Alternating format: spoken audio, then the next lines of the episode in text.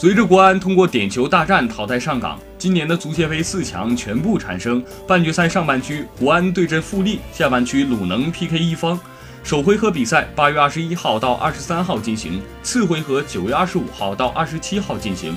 上赛季同级别联赛球队排名靠后的球队先主后客，不同级别则是低级别联赛球队先主后客。因此，北京国安和大连一方将先打主场，广州富力和山东鲁能后打主场。值得一提的是，自2012赛季以来，双方交手十三次，国安五胜四平四负，和富力几乎战成平手。同时，鲁能和大连在本赛季的中超赛场也已经有过相遇，结果鲁能二比零取胜。